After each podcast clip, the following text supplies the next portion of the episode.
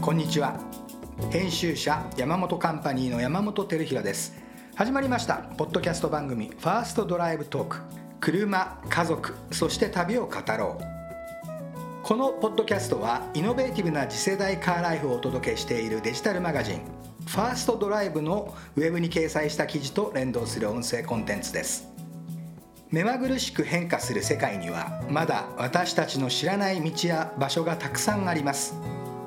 ステアリングを握って未知なる大地に敷かれた美しい道々へ旅をしましょ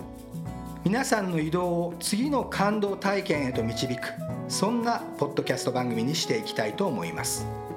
毎回さまざまなゲストをお招きし車家族そして旅についての背景を音声コンテンツならではの方法でお伝えしたいと思っています。紙面のインタビューと連動していますので合わせてお楽しみいただければと思います。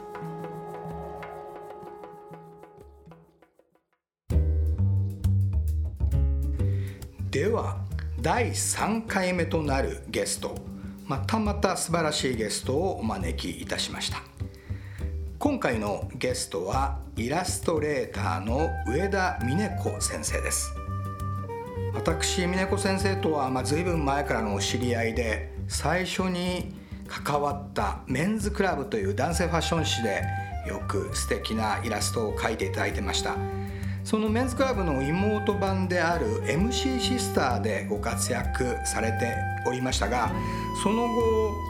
ハンドソープのきれいきれいのパッケージですとかあるいはプレイステーションの人気ソフト「僕の夏休み」のキャラクターですとか峰子先生の描く絵皆さんもご覧になったことがあると思います。上田峰子先生の車ライフそして愛犬家で知られてますので車でワンちゃんとお出かけになる時のお話ですとか今日はインタビューをしてまいりたいと思います。ではファーストドライブトークスタートです。ファーストドライブのインタビューシリーズ本日はイラストレーター上田美音子先生のアトリエにお邪魔しております。美音子先生こんにちは。こんにちは。ようこそいらっしゃいました。ねあの昨年でしたっけ展示会で、はい、えー、久しぶりにお目にかかりました。がそうですね。11月ですね。そうでしたね、はい。ただ美恵子先生とはもう随分前からのお知り合いで私はまあメンズクラブという雑誌におりましたが当時メンズクラブでももちろん書いていただいてましたしメンズクラブの妹版で MC シスター、ね、そうですね。シスターが割と活躍の場は多くて、ね、たまにメンズクラブにも顔を出させてもらってるみたいな感じで。あのまあ、シスターが提案する、うん、あの IB プレッピー、うん。はい、そういう、まあ、ちょっとバーシティスタイルのはい、あの女の子のスタイルっていうのは、うん、えー、峰子先生が描いたイラストでもすごい可愛いなと思ってましたし、うん、今に至るまで私すごくこう不思議なんですけど、うん、描いたイラストがほぼほぼ峰子先生のファッションそのものですよね。だいたい自分が好きなファッション書きたいじゃないですか。だからあんまりあの制約がある場合ももちろんあるんですね、ええ、こういうの書いてくださいとか、はい、あのちょっとこっちはロマンチックな感じでとかっていうはい、いうのがない場合だから実用ページで女の子がいるとかっていうとファッションの制約ないじゃないですか、はい、そうすると大体自分の好きな服書いてるんでなるほど。で昔からあんまりその辺変わってないから。あの大体同じ 昔の見てもなんかそうですよね。同じだなとかって思います、ね、今日アトリエにも飾ってあるんですけど、はい、あのきれいきれいの、はい、あのまあ皆さんがあの手洗いで使ってらっしゃる、うん、この商品のパッケージ。これ商品がスタートした時からですから、はい、もう何年稲子先生の絵がパッケージになってるんですか？25年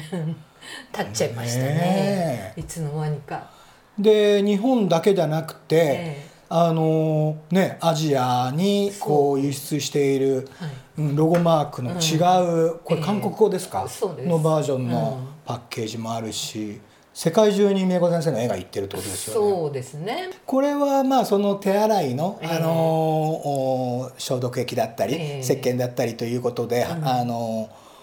家族の、はい。えー風景を描かれてる場合が多いじゃないですか、はい。お母さんがいて、ええ。男の子がいて、ええ。女の子がいてと、うん。これはまたあの楽しい風景ですよね。そうですね。あのーこの「キレイキレイ」以外に、うん。まあ、少年という意味では、ええー有名なあの「僕の夏休み」はい僕夏のね、ええ。キャラクター美子先生の絵でしたけれども、はい。ああいったそのまあなんでしょうねこう懐かしさを感じるうん夏休みの風景だったり、ええ家族の風景っていうのは、やっうんぱり描くのお好きなんですか、そうですねあんまり自分はね懐かしいとかは、うんうん。そんなにも思ってないんですけどね、えええええあのーなんかちょっとほほのぼのっていうのともまたちょっと違うんですけど、なんだろう。なんかこう見てて、ええ。その子供たちと親親の関係性とかうんが、うんうん。なんか見ててなんかふとこんなことあったよねとかニコッとかってふふって笑えるようなね。はい絵とかは目指してますね。今そのまあご家族の風景っていう話をしましたけど、はい、井上先生のその、まあ、車の話をお聞きしていきたいんですけれども、はい。こう記憶の中で、ええ。えーご自身が幼い頃にはい。最初に車に乗った時どなたが運転していた車だったのかなとかどういうところを走ってたのかなと思うんですけど。それがねうちはね、はい。父も運転しなかったんで、あそうですか。なんですけど、ええ私はまああのいわゆるあのベビーブーマーの時代うん。だったじゃないですか。で私埼玉の生まれなんですが、はい。埼玉の生まれ住んだ隣の町が米軍キャンプがあったんです朝霞基地。なるほど。でその今川越街道っていうはい。の旧旧道っていうのがメインだったんです、はい。今はバイパスになっちゃいましたけど、はい。そこにもう本当えーあの当時のアメリカ車がバンバン走ってたんですよ。だから日本人の人なんかの車の方が少ないわけ。あのもう本当にトラックみたいのとアメ車こういうピュッてこうテールフィンがあるような。そうクライスラーだのなんかそんなキャデラックだの。もうそそういうのがバンバン走ってたんでなんかそっちの記憶の方が自分が乗ったというよりも、なるほど、うん。まあ最初にその峰子先生の描くイラストのファッション、うん。ご自身のファッションの話しましたけれども、ええ。まあ私も好きなその IB とかプレッピーの、えアメリカがルーツにありますけど、いやその見た車の風景とかが、うん。あまさにそのアメリカのライフスタイルのように見えて、ええ。ファッションにもつながっていったってことです。かそうかもしれないですね。でうちのその時父が、はその基地の中のええ。郵便局につ勤めてたんですよ。あら。それで、ええ。父はちょっと英語ができたもんですから、はい。そのえーっと中にお勤めしてる、まあ、ササージャンっていうか、はい。なんか遊びうちに遊びに来たんですよね。えええでなんかもうアメリカのお菓子、はいはい。ハーシーのチョコレートだの、なんか持ってきてくれるわけですえよ。えそうするとなんかかっこいいなと思ってハーシーのパッケージを真似して絵に描いたりしたこともありますし、えなるそほどな。それでジーンズとかもうん。なんかねプレゼントしてもらってまだそこら辺の子は誰もジーンズなんて履いてない時期に横縞ストライプの T シャツと、あのなんかすごくかっこいいなっていうふうには思ってましたね。か。でもそのまあ大きなうんアメ車のそのテールフィンのうんついてるようなええ。車っていうのはそれだけ見てももうなんかこう豊かな感じがするっていうかスタイリッシュな感じがありますもんね。その基地の家族の人が住むあのハウスがあるんですか？ハウスがありますね、ええ。だからそこに行くともう全然違うんですよ。ライフスタイルそのものが。がもう道は広くてええ。芝生で白い家があってみたいな。あのこっちの日本の街とは全然違くてじゃあそのご家族は実際には運転してなかったけれども、はい。そういうまあ車も含めてうんアメリカのライフスタイルみたいなものにすごく憧れがあって、ええあのじゃあその自分自身が免許を取られたり、うん、あるいはまあティーンズの頃か、うんうん、あのデートで車に乗ったりっていうのは、えええ、なんか記憶ありますか、うん、それはありますね、だからうちで家族で一番最初に車を買ったのが弟あそうなんですね。でまあ軽軽自動車、ええ、でなんで松田キャロキャロルかな。あああります。ありましたね、うん、はい、でなんかねまだ弟が免許取り立ての時に、ええ、一緒に下田の方まで乗っけてって、え海に行ったことは覚えてます、ね、お父さんと、う。ん、怖いですよね今考えるとね。でもまあねやっぱりその車に最初に乗ると海に行きたくなるもんですよね、だからその後またあのホンダの N はいはいありましたね、はい、そんなの買ったりとかしてで当時私が、えー、っと付き合ってた男の子はお父さんの車を乗ってたんですけど、えーえー、あのなんだろう日産のブルーバードの古,、古いやつとか乗ってたりしてて。でまあその彼とは結婚したんですが、ええ、今は別れ別れちゃって、え、あれですけどあのまあその彼がやっぱ車とかバイクとかが好きでいろいろ買って私はいつも乗ると助手席専門だったんですが36のぐらいの時に、うん、うちの父が病気で入院して、はい。はい、でその入院した先っていうのがこのカンパチをずっと行った、はい、あのその昔米軍キャンプがあった方の国立の病院に入院だったんですね。はい、でねカンパチで行けば一本で行けるのにそうか電車で行くと。すごい時間かかるんですよ。なるほど。でこれは免許を取るべきだと。そうな何かあった時に、えー、免許あった方がいいよなと思ってでもうその時3536だったんですけど意を決してでもすっごい忙しい時期だったんですよちょうど私が。確かにお仕事がいろんな選発注があってでもなんとかねあの 必死で免許取って、えー、最初に買った車は何だったんですか？ゴルフ。ゴルフの中古だったんですけど、えー、ゴルフのねあのマニュアルえー、マニュアル車だったんですよ。そのマニュアル車を選ばれたのはこだわり、うん。ではなくてもうその頃はマニュアルの方がなんかほらまだマニュアルしか取れなかったんで。ああそっかそっかそっか。まだオートマ限定なかったんですよ。なかった時代だから。だから別にマニュアルでもいいなと思ってでマニュアルそれでしばらく乗ってたんですがやっぱりその後にあのそこに柳瀬があるんですけど。すぐありますね近くにね。柳瀬がまだアウディとかやってた頃で、はいはい、アウディの、えー、オートマに初めて乗ったの。そうなんです、ね、そしたらオートマがこんなに楽な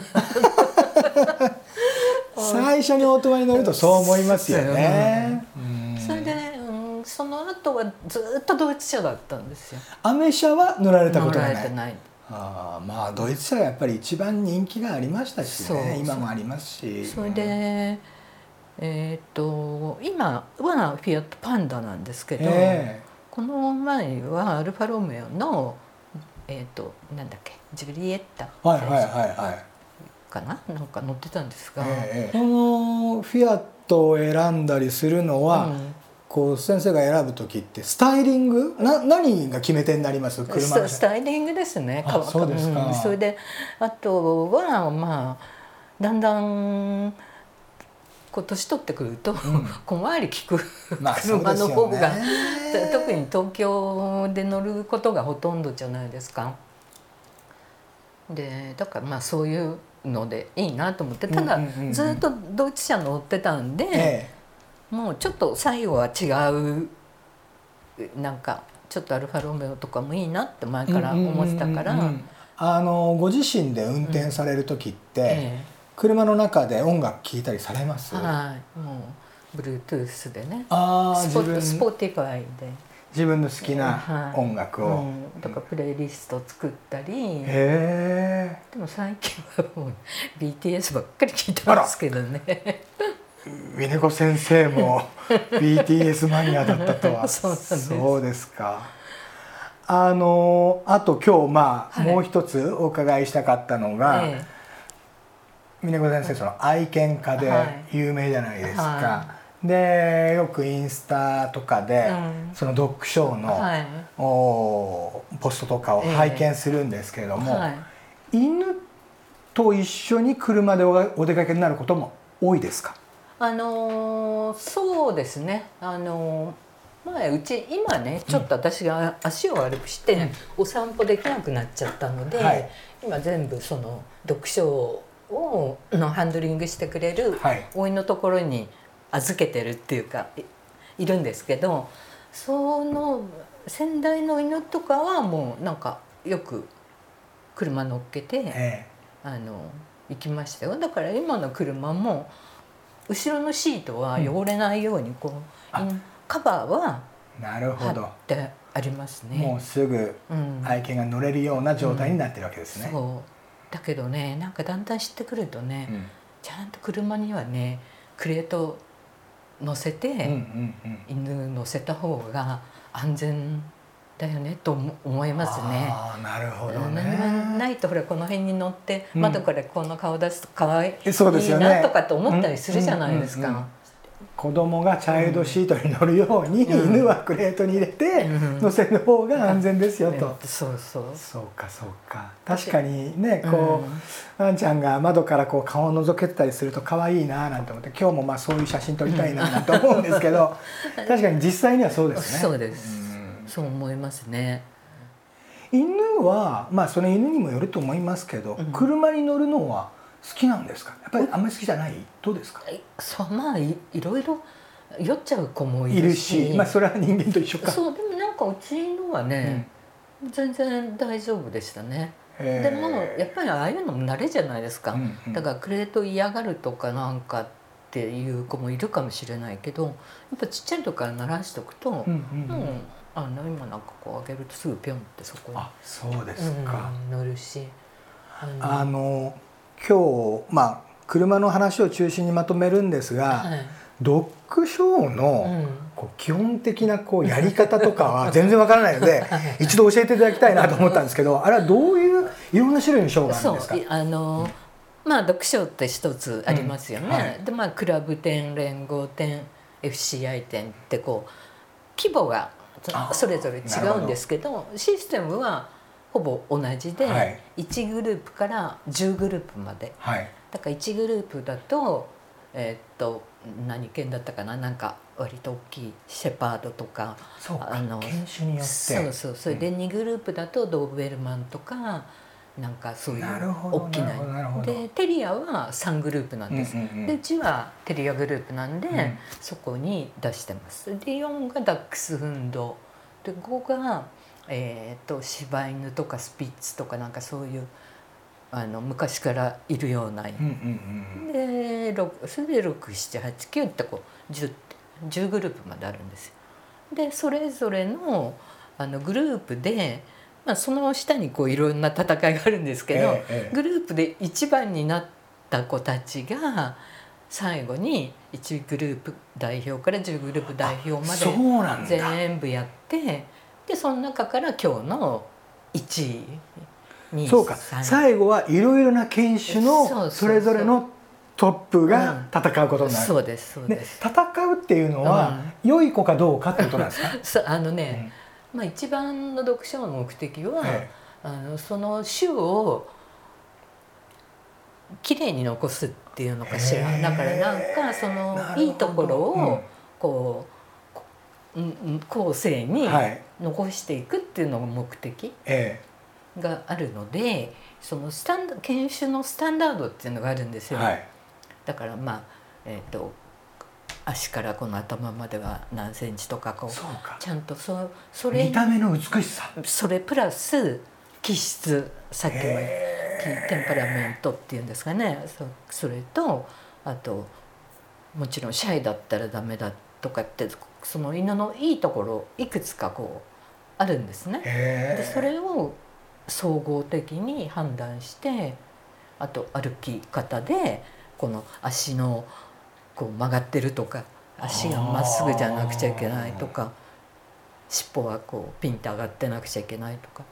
でただジャッジにより一番重要視するところがそれぞれ違うわけですよ。そうですよね。ね。体操競技と一緒でジャッジする人によってね。そうそう。だからこのジャッジはこの子は姿形はいいけど歩くとあんまり良くないねっていうので、あの多少形を目を取りするけど歩いた時に生き生きしてる。だからこっち取る取ろう。だからねその時によって違うんでね。じゃあ勝ったり負けたり。そうそうそうです昨日一番だったのに今日は全然ブリードっていうか一番下の戦いで負けちゃう場合もあるしだ勝ち抜き戦みたいな感じでいくんですけど。なるほどね。あずっとコロナで外国人ジャッジが来られなかったんですけど、うんやっと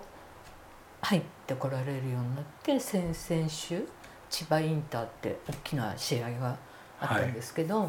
そこは会場もすごく綺麗だったし、えー、なかなか暑かったけど面白かったです、ね、それもじゃあ車でお出かけになったそうです。それは千葉、えー、千葉のなんて長長え？あの茂原の方まで。だから大体私一人で行く時は静岡静岡の先ぐらいまでだったら一人で運転していきますその間ちゃんとワンちゃんたちはおとなしくしてるもんですか？あの犬は、うん、そのおいおいの方が。別々で移動して移動するんですね。そう。もうほら前の日から行ったり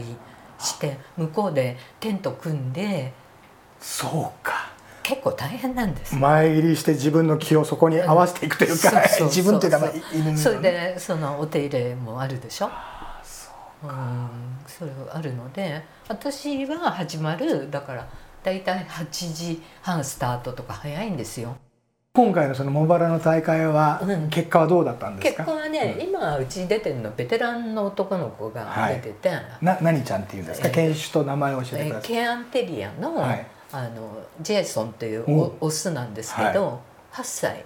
8歳半ぐらいかな。でベテランっていうのは8歳以上なんですよあそうなんですね。だから8歳以上の子たちだからもう昔あのそのなんていうんだろう。いくつも賞を取った賞を取って割と名犬という名犬が揃うわけですね。揃ってなおかつあの8歳以上になってもあの現役で歩けるというか綺麗に歩ける、うん、っていうようなそこにのカテゴリーに出ててその女の子のチャンピオンもいるんですけど、はい、その子が、えーと、に4月に赤ちゃんが1頭生まれたんで、えー、もうお休みしてて、はい、そのベテランの子だけ出してるんですが、はい、あの両日ともあの、えーと、ベストイン賞セカンドだったんですよ。準優勝。そう準優勝でもそのベテラン勢の中で準優勝っていうのは相当レベルが高いってことですね。そうですね。あのだから千葉インターなんか20頭ぐらいで出てましたから、その中であの2位だったんで。で前前日も2位だったんで割とねベテランになってからね調子がないいいんで別にねそれ2位になったから なんか商品もらえたりするわけじゃないんですよ。ただこんなリボンもらえるぐらいなんだけど、えーうん、まあでもねた楽しい。楽しいですよね、うん、それは年間どのぐらい普通の調子ペースに戻れば、うん、年間どのぐらい行かれるんですか？毎週どっかでやってますけど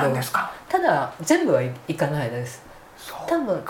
例えば、えーと先週なんか多分北海道の方でやってたと思うんですが。なるほど。そうするとあれですね。やっぱりその車で、うん、まあ一緒に行くかどうか別として、そのドッグショー犬と一緒にどっかに出かけるっていうのは、車に乗るモチベーションになりますよね。そうですね、なかなかねあの遠くまでは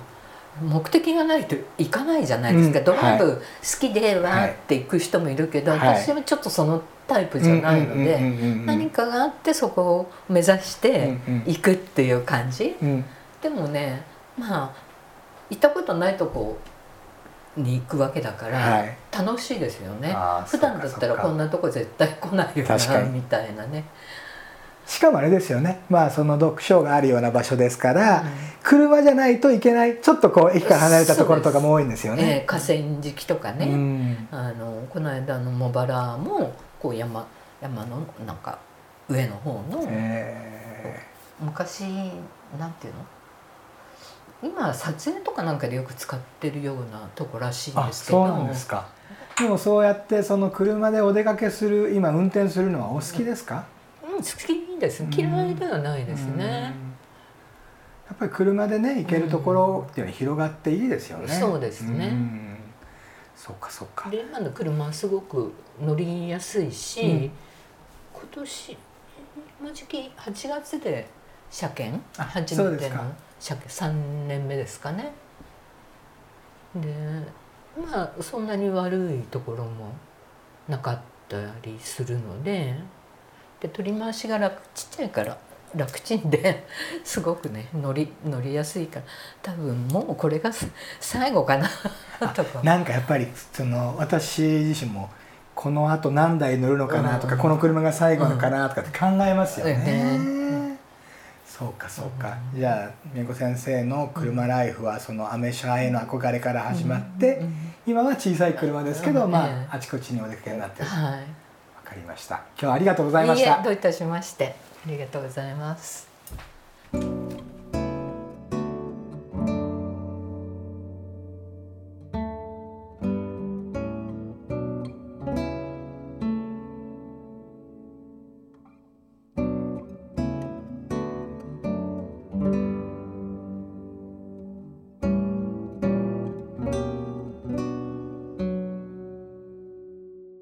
今日のお話大変興味深かったですね。峰子先生が最初に見たのはテールフィンががっちりついたアメ車だったというお話。ね面白かったですね。まあそういったところから上田峰子先生の書くあの IB プレッピーな女の子が生まれたのかなというふうにも感じました。今乗ってらっしゃる赤いフィアットパンダ可愛いいですね。ぜひ写真をチェックしてみていただければと思います。Você vai ver, você vai implorar, me pedir pra voltar.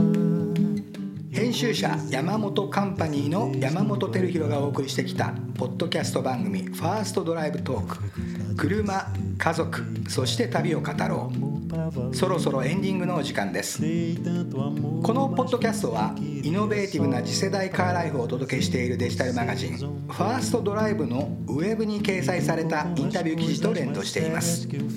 合わせてお楽しみいただければと思いますので皆さん是非チェックしてみてください。ということで山本照弘でした。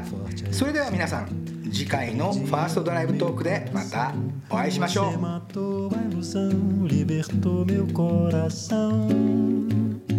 Hoje é você quem vai ter que chorar, você vai ver.